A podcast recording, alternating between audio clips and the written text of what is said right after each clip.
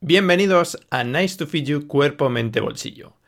Hoy os vengo a hablar de algo que hace tiempo escuché y que me gustó mucho de cómo nos tratamos a nosotros mismos y cómo tratamos a los demás. Eh, quédate conmigo, te voy a poner un ejemplo encima de la mesa y a partir de aquí vamos a ver si nos tratamos igual a nosotros que tratamos a los demás. Te pongo este ejemplo. Tú que estás intentando eh, estar más fuerte, que estás intentando perder peso o que estás intentando ir al gimnasio regularmente, dices, bueno, voy a ir a entrenar eh, tres días en semana, voy a ir a entrenar los lunes, miércoles y viernes, voy a ir a entrenar a las 5 de la tarde.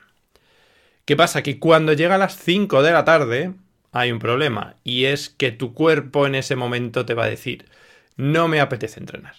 O vas a mirar por la ventana y vas a decir, uy, es que hace frío. O ahora que llega el, otoño, el invierno, los días son más cortos y vas a ver que a las 5, 5 y media de la tarde es de noche y vas a decir, tengo que salir, tengo que ir a entrenar, no te va a apetecer. ¿Y qué es lo que vas a hacer? Muchas de las veces no vas a ir a entrenar.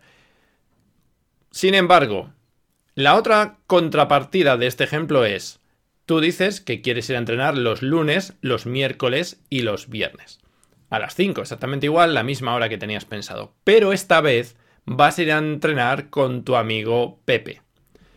Y llegan las 5 de la tarde y dices, qué pereza, es casi de noche.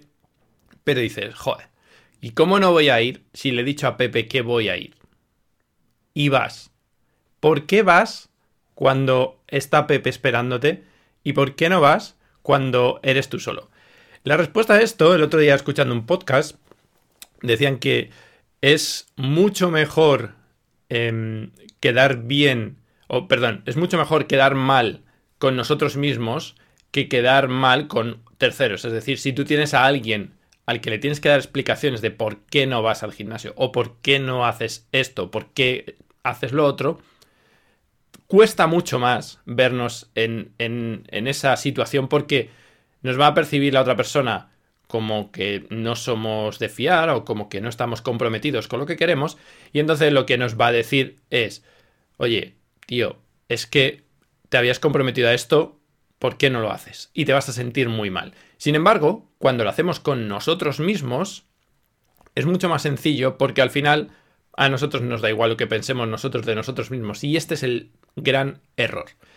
Y para ponerte un ejemplo de cómo se puede resolver esto, ya os digo, escuchando el otro día un podcast, hablaban sobre de, eh, que deberíamos tratarnos a nosotros mismos como si fuésemos un amigo. Es decir, si yo soy una persona que digo voy a hacer A, B y C y no lo hago, si fuese un amigo el que me lo estaba haciendo, ¿qué, qué tendría o qué pensaría yo de él? O sea, ¿qué, ¿qué imagen tendría yo de ese amigo? Pues tendría una imagen de que es una persona en la que no se puede confiar, en la que me va a dejar tirado. Y al final, ¿qué es lo que pasaría? Pues lo que pasaría es que dejaría de ser amigo de, de esa persona. Porque yo no quiero tener amigos en los que no pueda confiar. No quiero tener amigos en los que me digan que vamos a ir los lunes, miércoles y viernes al gimnasio y haya muchos días en los que no vayamos simplemente por el hecho de que no le apetece o porque mm, es de noche. Entonces, cuando nos hacemos este tipo de, de acuerdos con nosotros mismos, debemos cumplir estos acuerdos. O sea, a mí me gusta la dicotomía que hay siempre entre la disciplina y la motivación. Y yo siempre me, me, voy hacia el lado de la disciplina, porque la disciplina es lo que te hace ir un lunes lloviendo a las 5 de la tarde, casi de noche, en pleno diciembre con frío, al gimnasio. Eso es lo que te hace. ¿Estás motivado a ir? a ir? Pues ya te digo yo que no lo creo. ¿Es más fácil estar motivado que ser disciplinado? Mm, te puedes motivar en un punto del día en el que te pongas una música que te motive mucho y en ese momento puedes usar esa motivación para ir. Vale, pero si siempre necesitas esa motivación, si siempre estás esperando a que algo externo te motive, va a haber muchos días en los que no va a haber ese algo externo, porque vas a estar sentado en el sofá o vas a terminar de trabajar reventado y da igual que te pongas la canción que más te guste o da igual que hagas lo que hagas, que no vas a ir. Entonces, lo que tienes que, lo que, tienes que hacer es pivotar hacia la disciplina. Es decir, yo le he dicho a Rubén, que soy yo mismo, pero yo le he dicho a Rubén que los lunes, miércoles y viernes iba a ir con él al gimnasio. Así que hoy es lunes y tengo que ir. ¿Qué va a pensar Rubén de mí si yo no voy?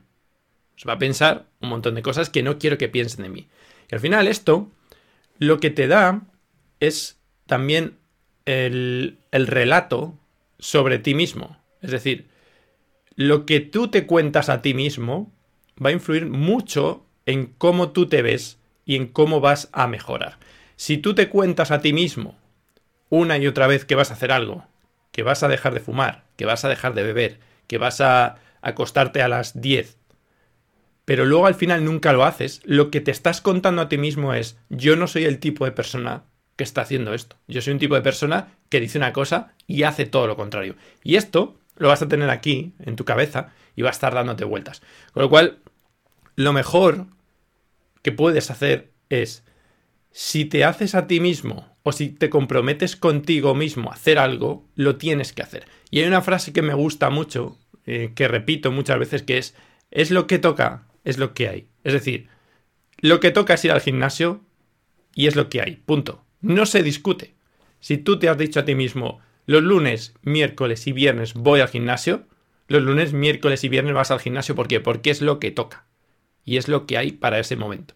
Ya está. No te cuentes otras historias. Aquí, claro, hay días que puede ser que no vayas al gimnasio, pero por algo que sea muy excepcional, como que te has roto una pierna. Pues bueno, pues no vas a ir, evidentemente, pero eso entra dentro de, las posibilidades de, oye, ha sido algo de fuerza mayor. Pero si no hay nada de fuerza mayor, piensa en si yo estuviese quedando con un amigo para ir al gimnasio y yo no fuese, ¿qué va a pensar esa otra persona sobre que yo no vaya? Y esto te va a abrir muchas, muchas eh, puertas a la hora de, de hacerte tus propios objetivos y vas a conseguir ser más disciplinado. Pensando como Rubén en tercera persona, en vez de pensando como, bueno, yo he dicho que voy a hacer esto, pero no pasa nada si no voy. No, sí pasa, porque Rubén va a saber que no ha sido. Y Rubén, mañana, cuando digas que vas a ir, vas a ver que no vas a ir. Porque no lo haces. O si dices, voy a dejar de acostarme tarde y todos los días te vas a la cama y te pones con el móvil y estás dos horas, pues aunque lo digas al día siguiente y te levantes hecho polvo, sabes que eso no va a ser así. ¿Cuántas veces has dicho después de una resaca, no vuelvo a beber y has vuelto a beber? ¿Por qué? Porque realmente ese no vuelvo a beber te lo dices a ti. Si a otra persona le dices, no voy a volver a beber, la otra persona te va a decir, oye, no vuelvas a beber cuando te vea bebiendo. Pero como te lo has dicho a ti mismo, es muy fácil romper el compromiso contigo mismo. Y es el compromiso que no puedes perder. El compromiso contigo mismo es el único compromiso que deberías nunca perder. Porque te tienes que respetar por encima de todo y sobre todo para, para hacer este relato.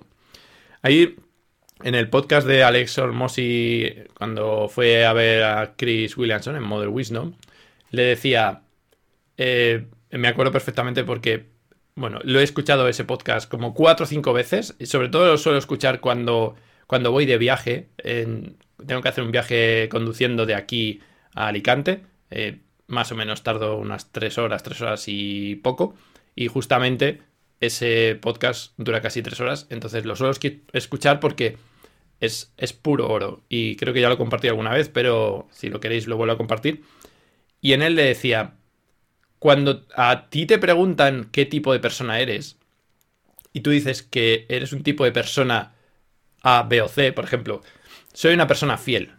¿Cómo sabes que eres una persona fiel?